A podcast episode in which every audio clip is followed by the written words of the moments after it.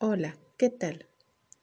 Comenzaremos a hablar acerca de la psicosis.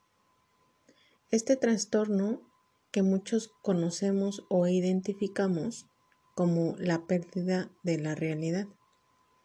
Sin embargo, esto es aún más profundo.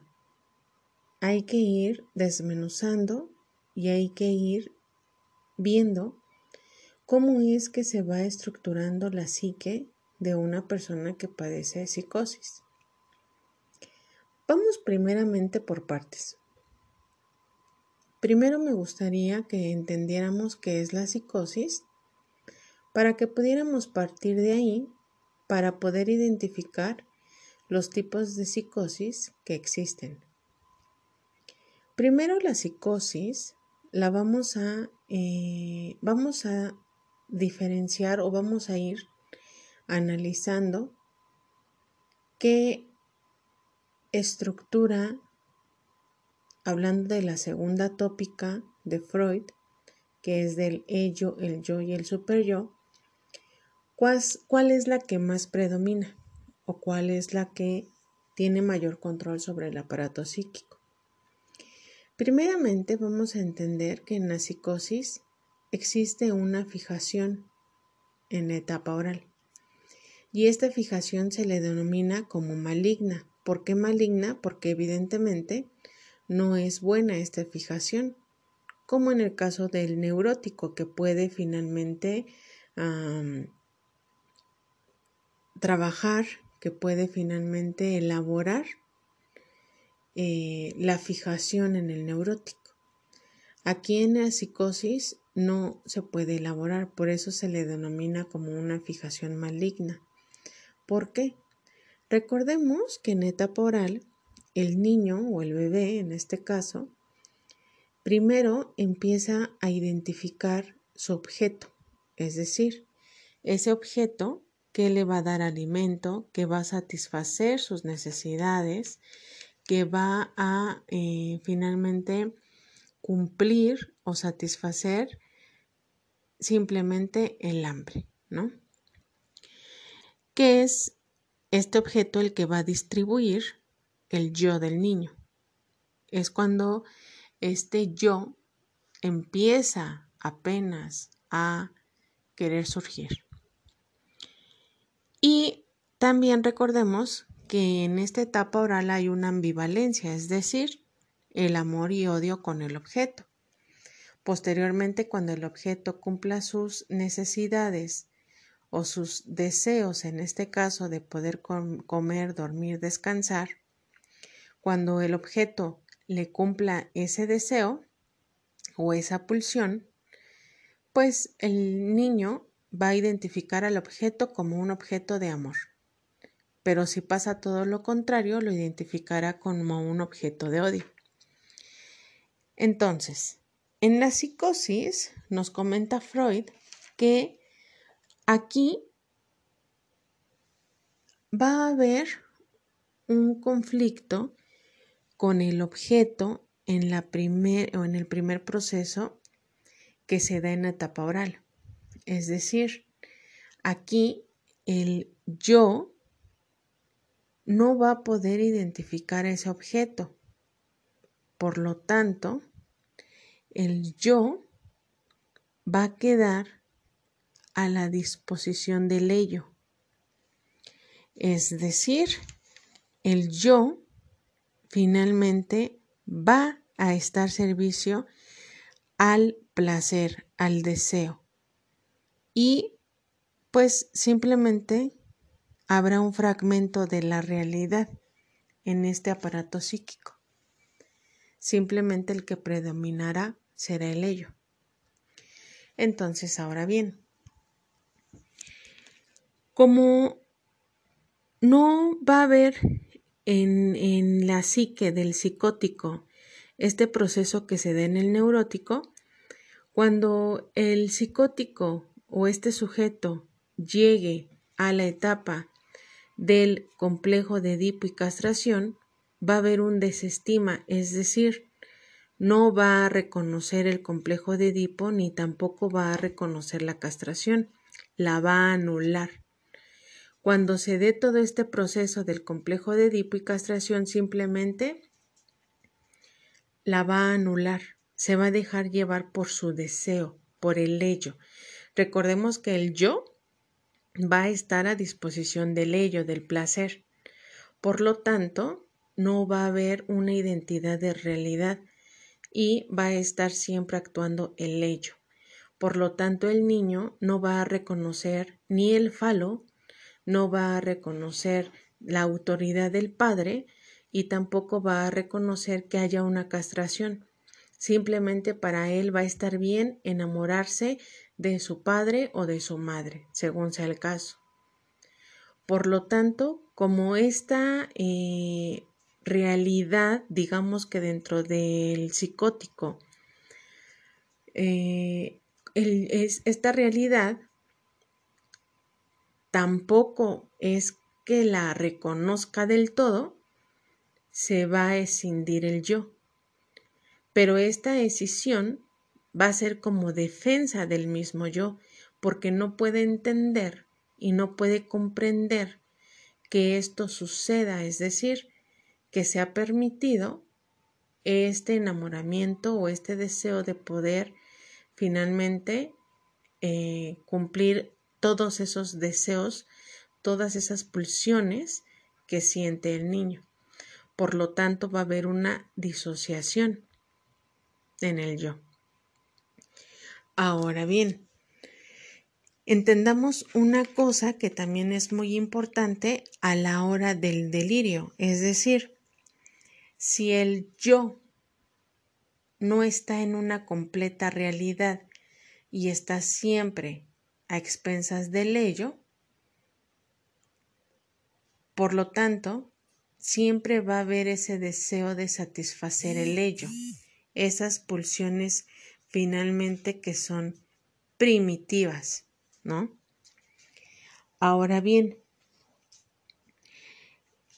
antes de que surja en el psicótico un evento delirante,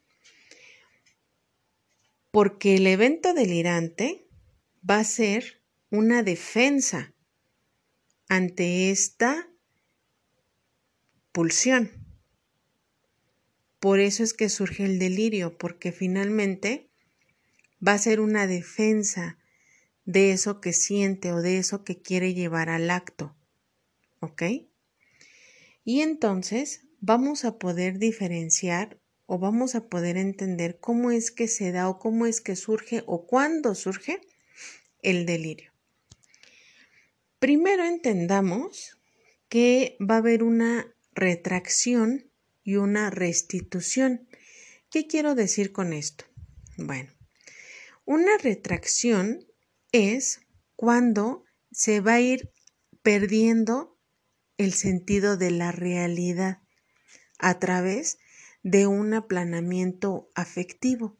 Es decir, el niño o la persona que padezca eh, este, este trastorno va a empezar a tener indicios de una pérdida de realidad. ¿Por qué? Porque empieza a querer sentir esa satisfacción del ello. Por lo tanto, va a haber una retracción, es decir, va a haber un planeamiento efectivo. Vamos a imaginarnos como una flechita hacia abajo. Esa es la retracción que va en deceso, ¿sí? Que va este como en pique, en picada, ¿sale? Y a la hora que va surgiendo esta retracción, este planeamiento afectivo o esta pérdida de la realidad, va a surgir una restitución, es decir, ahora imaginemos la flechita hacia arriba. Es decir, aquí es donde el yo va a ocasionar un evento delirante para poder cubrir ese vacío que está dejando la retracción, es decir, ese vacío que está dejando la realidad. Y entonces, aquí lo que va a hacer la restitución es que va a ocupar el vacío de la retracción, ¿sí? Y entonces, aquí es donde van a surgir las cosas del inconsciente en esta restitución. Pero el inconsciente va a surgir en un nuevo mundo, en el armado de un nuevo mundo, es decir, se va a formar el delirio. Y el delirio va a ser la defensa de este aparato psíquico. Por lo tanto, aquí en la psicosis, como vemos, no hay represión. Finalmente, el psicótico siempre va a actuar bajo su ello, no va a poder reprimir. Simplemente hay una fragmentación del yo. ¿Ok? Y finalmente, hay que entender que en esta restitución va a haber un intento de organización para suplir ese vacío, pero este vacío será delirante. ¿Ok? Ahora bien,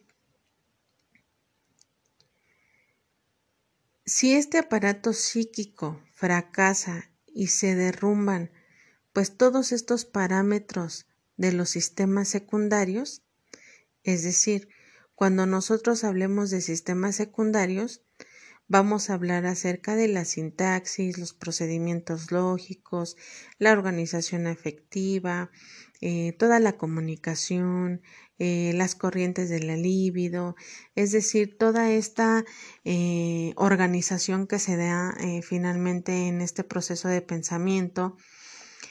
También podemos entender como un efecto secundario que es la angustia de aniquilamiento, de reorganización emocional, y entonces, por ejemplo, aquí cuando se da el delirio, se pierde todo esto. Es decir, no hay estos efectos secundarios. Por lo tanto, no hay una lógica, no hay una organización, no hay un sentido, pero sin embargo, va a estar lo pulsional. Es decir, va a estar ese ello flotando, actuando en este delirio. Aquí lo importante es poder identificar y analizar y ver cuál es ese deseo en todo este delirio, en este delirio que se da en la psicosis, ¿sí? Entonces lo que se va a analizar es el delirio. ¿Qué es lo que me está diciendo a mí el delirio? ¿O qué es cuál es el significado de ese delirio en el psique o en el aparato, en la estructura psíquica del psicótico? Ahora bien, eso es lo que le pasa a, a los psicóticos.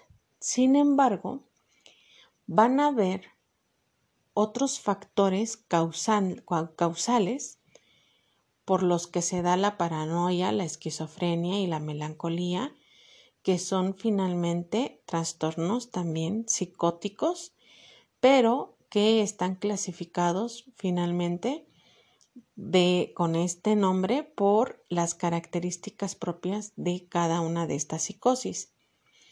Freud, como sabíamos, finalmente ah, Freud dividió la psicosis como la paranoia, incluso el narcisismo, ¿sí? Eh, podemos hablar acerca de la psicosis del narcisismo. Habló de la esquizofrenia y de la melancolía.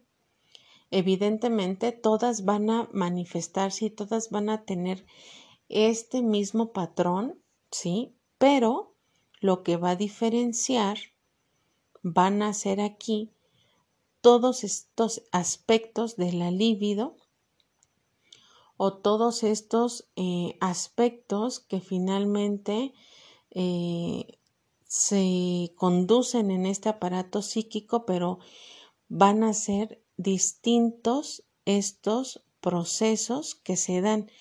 Recordemos que tanto en la paranoia, en la esquizofrenia, en el narcisismo y en la melancolía va a estar actuando el ello, es decir, el placer primario, ¿ok? Pero cada uno de estos tiene sus características determinadas para poder comprender cuál es la em, Finalmente, la... Eh, ay, se me fue la palabra, disculpen. ¿Cuál es la... ay, ay, se me fue la palabra. eh, cuál es la forma, ¿sí? Este, cuál es el mecanismo o los mecanismos que surgen en cada una de estas psicosis. Pero para eso lo vamos a ir analizando y viendo más adelante. Ahorita primero hay que poder comprender cómo es que surge la psicosis y vamos a dar paso a revisar la psicosis de la paranoia. Muy bien. Muchas gracias por su atención y continuamos con la psicosis de paranoia. Muy bien. Continuemos con la psicosis de paranoia. Esta psicosis se puede dar de dos formas.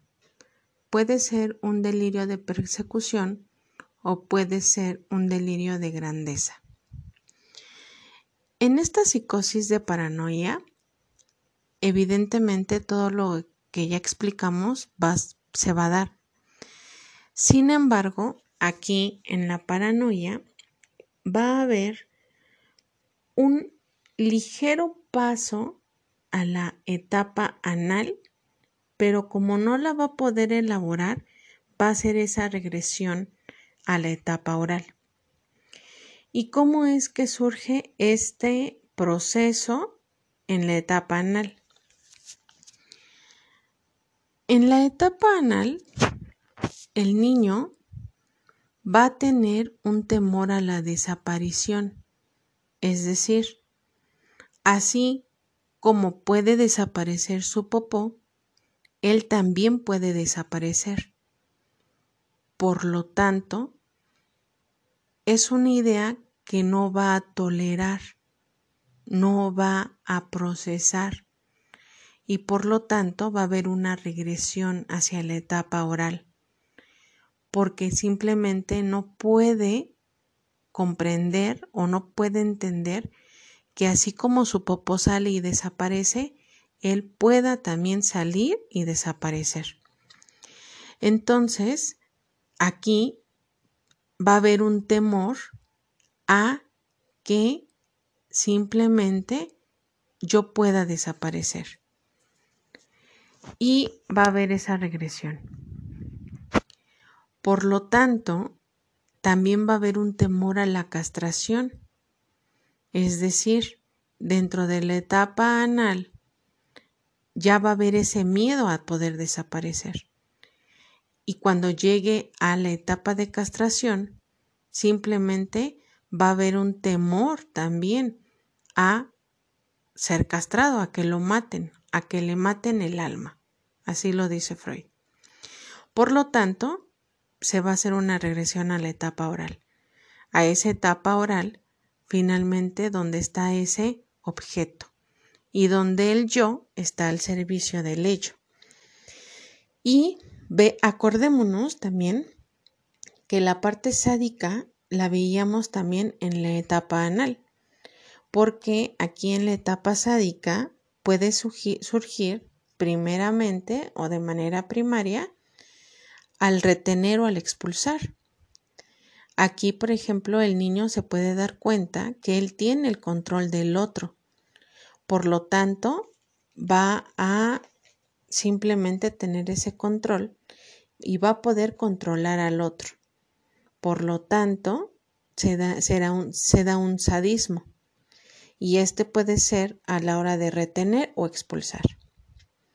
Entonces, bien, como el niño no va a poder hacer estos procesos psíquicos, va a tener, eh, va finalmente a tener esta eh, desestima de los complejos de Edipo y castración por temor a simplemente pues morir o a ser matado asesinado, simplemente se queda instalado en la etapa oral, donde el yo pues finalmente queda expensas del ello, del placer.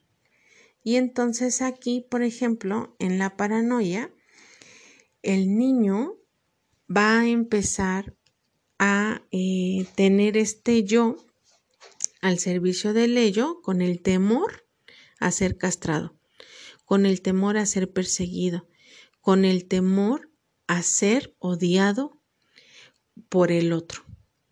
Por lo tanto, se da ese temor de la persecución y que finalmente esto puede ser trasladado a través de este delirio.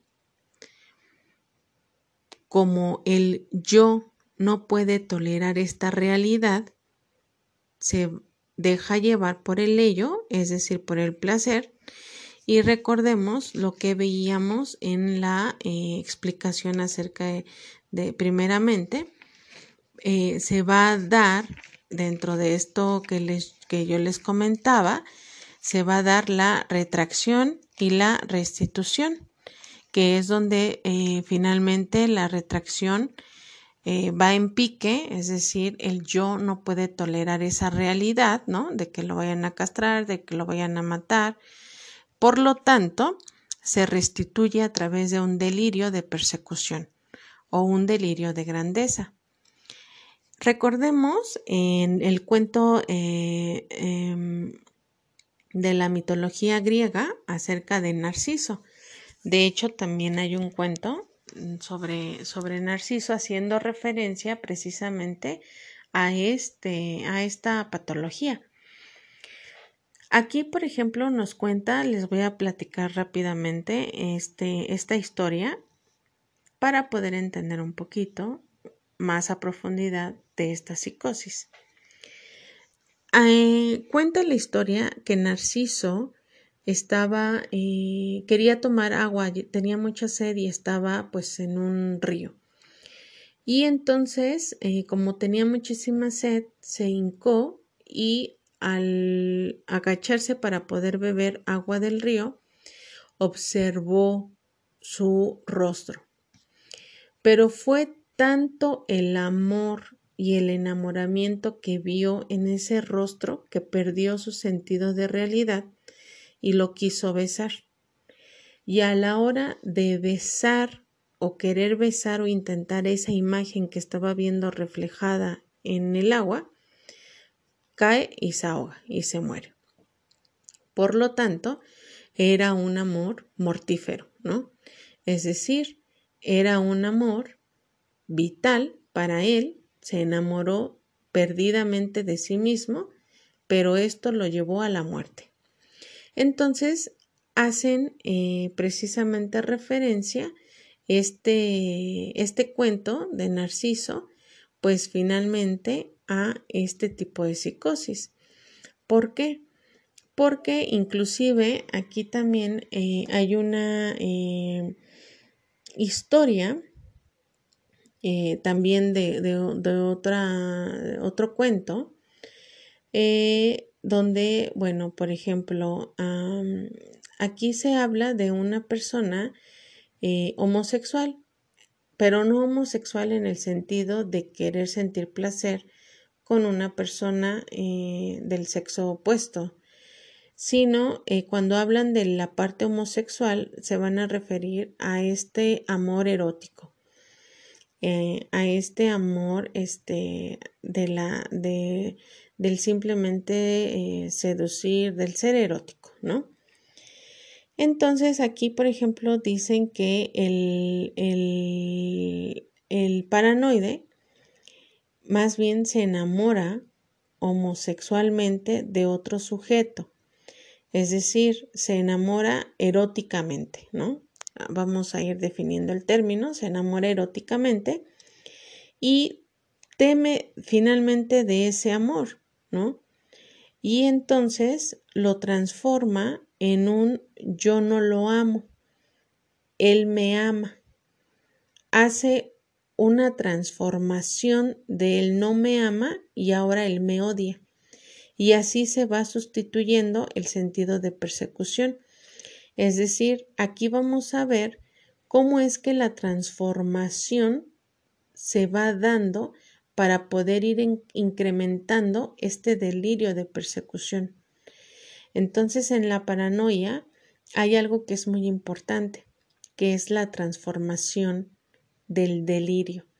Es decir, cada vez que va surgiendo el, el, a mí no me ama, ahora me odia, ahora me quiere, ahora me quiere matar, etcétera, es una transformación del delirio, pero que está obviamente implícito el ello, ¿sí? Ese deseo finalmente y que hay que descubrir el deseo en la paranoia. Entonces, este delirio que puede surgir en la paranoia es totalmente persecutorio y obviamente tiene que ver con este amor erótico que se tiene. Ese amor eh, que se tiene, pero que también siente el temor a desaparecer. ¿sí?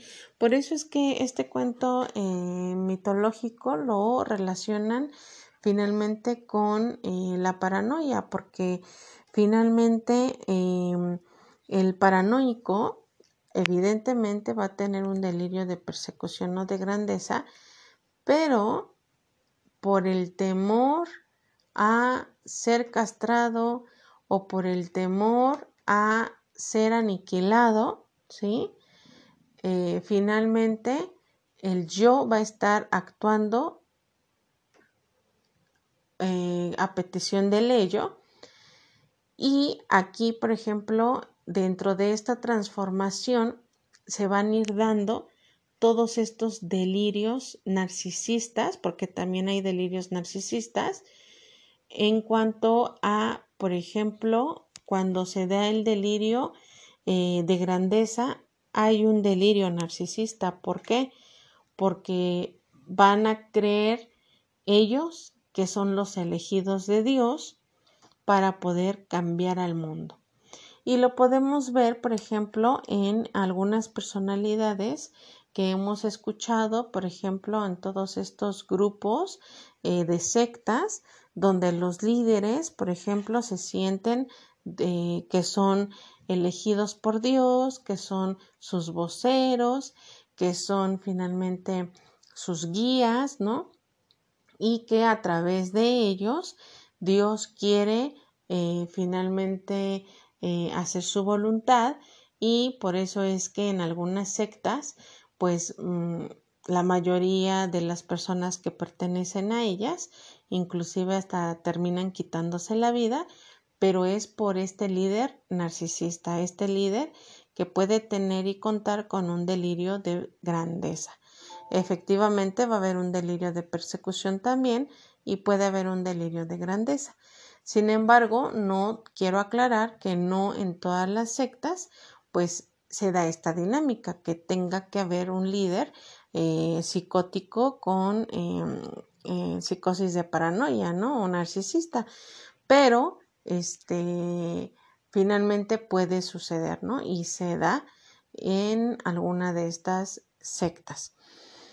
Entonces podemos ver que en la psicosis de paranoia también influye el narcisismo, influye el temor a la castración, el temor a morir, el temor a desaparecer y por lo tanto, como mi estructura del yo no está en, un, en esa realidad, el yo finalmente se regresa, hace una regresión a la etapa oral y se queda ahí instalado al servicio del ello.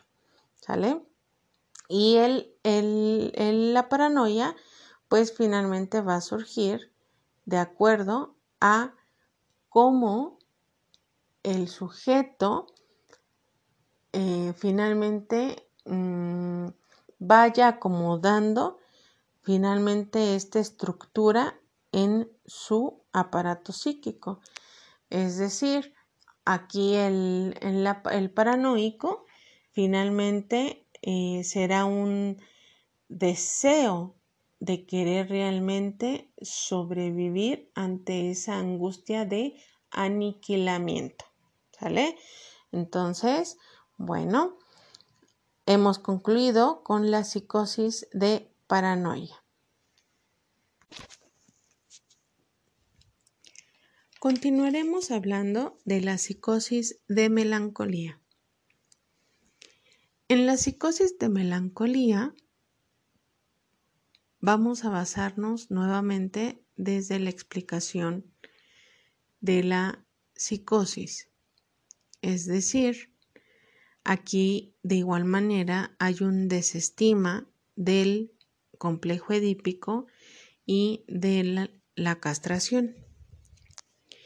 Sin embargo, aquí en la psicosis de melancolía, la fijación va a ser meramente oral y se va a instalar en la oral, pero de ambivalencia, es decir, del objeto de amor y odio.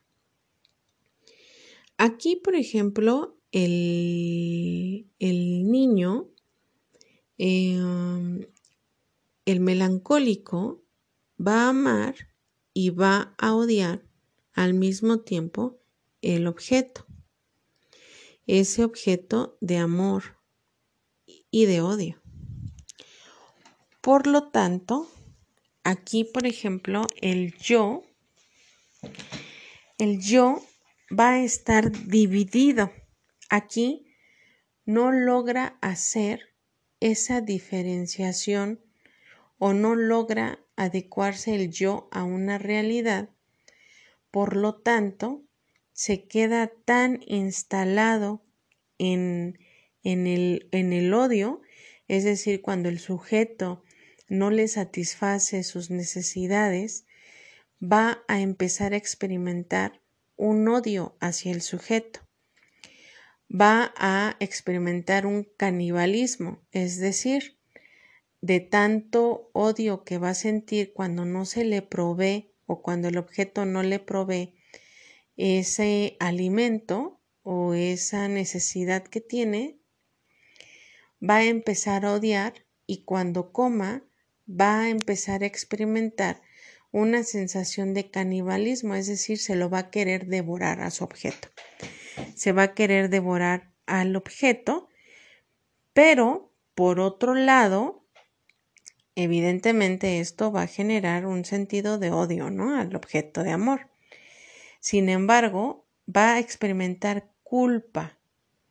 Por lo tanto, el yo va a estar dividido en una parte sádica que es cuando se quiere devorar inclusive a su objeto de amor, pero también va a estar inmiscuida la parte masoquista, es decir, también te odio, pero no me abandones, ¿no? Por lo tanto, va a quedar el yo también sometido. Y entonces aquí van a empezar a surgir los delirios de culpabilidad. Te quiero devorar, te quiero desaparecer, te quiero hacer sufrir a ti, mi objeto de amor, pero también te quiero cerca de mí. También quiero que estés aquí y aunque me hagas daño, yo aún te amo, ¿no? Yo aún quiero estar contigo. Por lo tanto, hay también un sometimiento. Y entonces, ahora bien, vamos a poder comprender que el yo de este, de este psicótico o de este sujeto se va a apoyar o se va a sostener en el objeto, en el objeto de amor y odio. Esa va a ser la fijación en la psicosis de melancolía. El melancólico está fijado en la etapa oral, pero en la de ambivalencia, en la de amor y odio. El melancólico no va a poder elaborar un duelo normal ante una pérdida, ante un desprendimiento, no va a poder soltar. Por lo tanto, el melancólico va a amar y a odiar a ese mismo objeto, pero con este sentimiento de culpa. Obviamente aquí la frustración es la pérdida del objeto. Aquí lo que le va a frustrar, al melancólico, pues finalmente va a ser este sentido como de pérdida del objeto. El melancólico eh, finalmente ah, va a quedar pues fijado en esta etapa, ¿no? Por lo tanto, entonces, Aquí el delirio va a surgir cuando tenga finalmente ese sentido de culpa ante obviamente estar amando y odiando, pero de una manera maligna al objeto de amor. Por eso es que se le denomina así. Si nos vamos dando, dando cuenta, todo, todo esto eh, se va traduciendo a un amor maligno, ¿no? O a una etapa maligna donde la persona no puede resolver eh, o la instancia psíquica no puede reconocer esa realidad, por lo tanto hace una regresión. ¿Ok? Y entonces eh, también podemos ver que en esta psicosis también hay, un, hay cierto narcisismo. ¿Por qué? Porque el, el yo siente o se siente con todo el poder, se siente con toda la libertad o toda la grandeza de control como hasta para pensar o sentir que puede ser un caníbal al comerse eh, a ese objeto, ¿no? Entonces, pues bueno, evidentemente esta lucha interna es tan insoportable para eh, las personas que padecen de esta melancolía que inclusive a muchos los lleva pues al suicidio. Eh, hay una defensa enérgica en esta psicosis y hay una negación maníaca. Es decir, eh, niega toda dependencia de esta estructura y se va a liberar la libido sin ningún motivo real. Es decir, la libido va a estar latente. Ese deseo, ¿sí? De finalmente comerse al, objeto, de ese deseo de poder hacer eh, al objeto como quiere pero va a sentir esa culpabilidad al eh, finalmente también sentirse sometido, va a sentir la culpa y va a surgir el delirio. Y pues por lo tanto se va a inflar un yo, es un yo omnipotente, es un yo que se vuelve inclusive maníaco, es decir, omnipotente en el sentido de que se va a sentir grande, se va a sentir que puede controlar, que puede finalmente ser, eh, que finalmente puede estar eh, lo más alegre, que puede resolver, pero en realidad no, se refugia en la manía, que eh, aquí dentro de la manía el sujeto mm, pues se va a sentir muy alegre, ¿sí? Va a disfrazar finalmente esa melancolía, va a disfrazar finalmente ese sentido de culpabilidad. Por eso es que va a proyectar estar muy alegre, que lo puede todo y que todo esto evidentemente va más allá de una realidad, ¿no? Aquí dentro de esta eh, psicosis, pues bueno, podemos ver que está instalado en la etapa oral, sobre todo en la eh, en la parte de ambivalencia y evidentemente hay un desestima del complejo de Edipo y de castración. No lo ve, no lo simplemente el yo o el ello más bien está ahí, se quedó en la etapa oral y recordemos que el yo actúa bajo la influencia del ello. Por lo tanto, se da esta defensa pues mm, enérgica y una negación maníaca.